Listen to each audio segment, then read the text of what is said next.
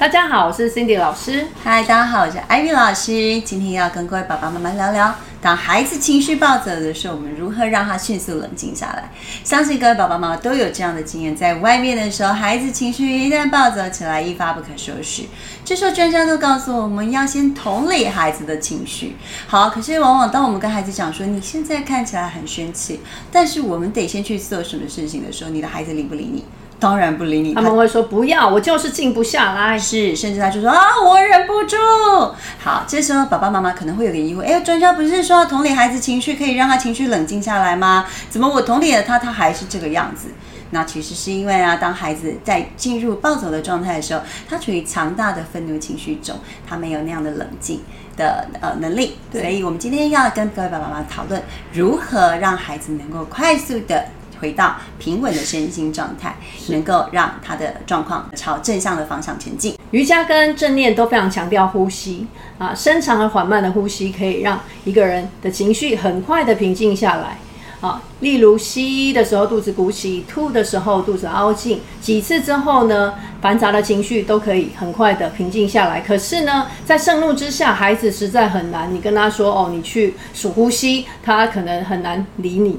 所以这时候应该要怎么办呢？这时候，与其叫孩子数呼吸，我们不如让他从数数变成游戏中的观察。如果他孩子是在百货公司或是卖场暴走的时候，我们可以请他数数哪一种颜色衣服的人。比如说，来，我们来找找十个穿红衣服颜色的人，或者呢，找找三个有戴帽子的女生，或者找找看有一个家庭带有爸爸妈妈跟一个小男孩的家庭，找到两个家庭。那如果在户外的时候，例如在公园，这个时候可以怎么办呢？那我们也可以依照孩子的兴趣，例如呢，如果他对啊小狗、小猫很有兴趣，我们就可以让他去找找看，你看到几只狗、几种颜色的小猫啊，让他找到之后呢，再回来告诉我。或者如果他对树木、花草特别有兴趣，我们也可以去让他看看，哎，你可以找到几棵啊像这样一样的啊，有结着红色果实的。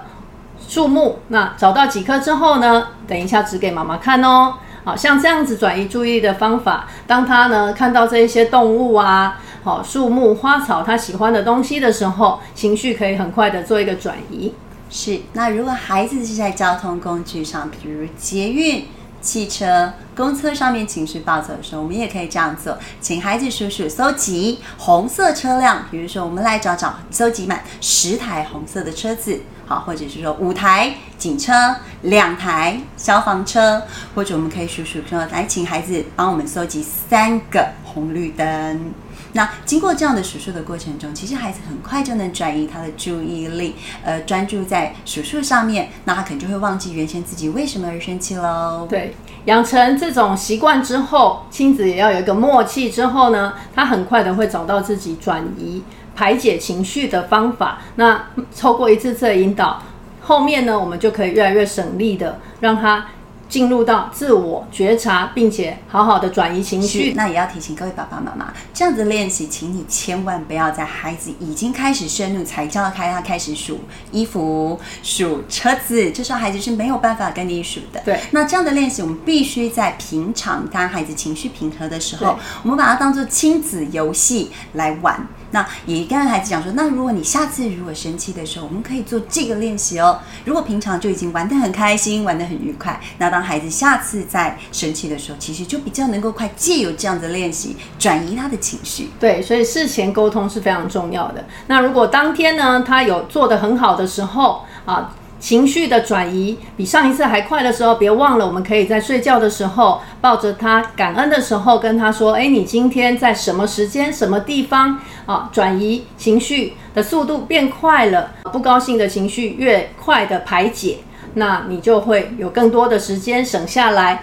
做快乐的事情。几次之后呢，孩子就能找到方法自我排解，然后转移注意力，甚至能够自我安慰。那往后呢，在遇到他情绪爆炸的时候，其实他就有能力渐渐养成这样的习惯，帮助自己安然度过情绪风暴。像大宝啊，原本也是很容易情绪暴怒，可是现在呢，他。清楚的知道他生气的时候可以怎么做，于是呢，他就会告诉我说：“哦，没关系，我还有别的事情可以做，我还有我有兴趣的事情可以玩，不用专注在让你不开心的事情上面。”是，那我们可以借由这样数数的练习，增加亲子之间的乐趣，也提升孩子处理情绪暴走的能力。那这样的孩子也会更有自信。谢谢今天大家的观看，再见我们下次见喽。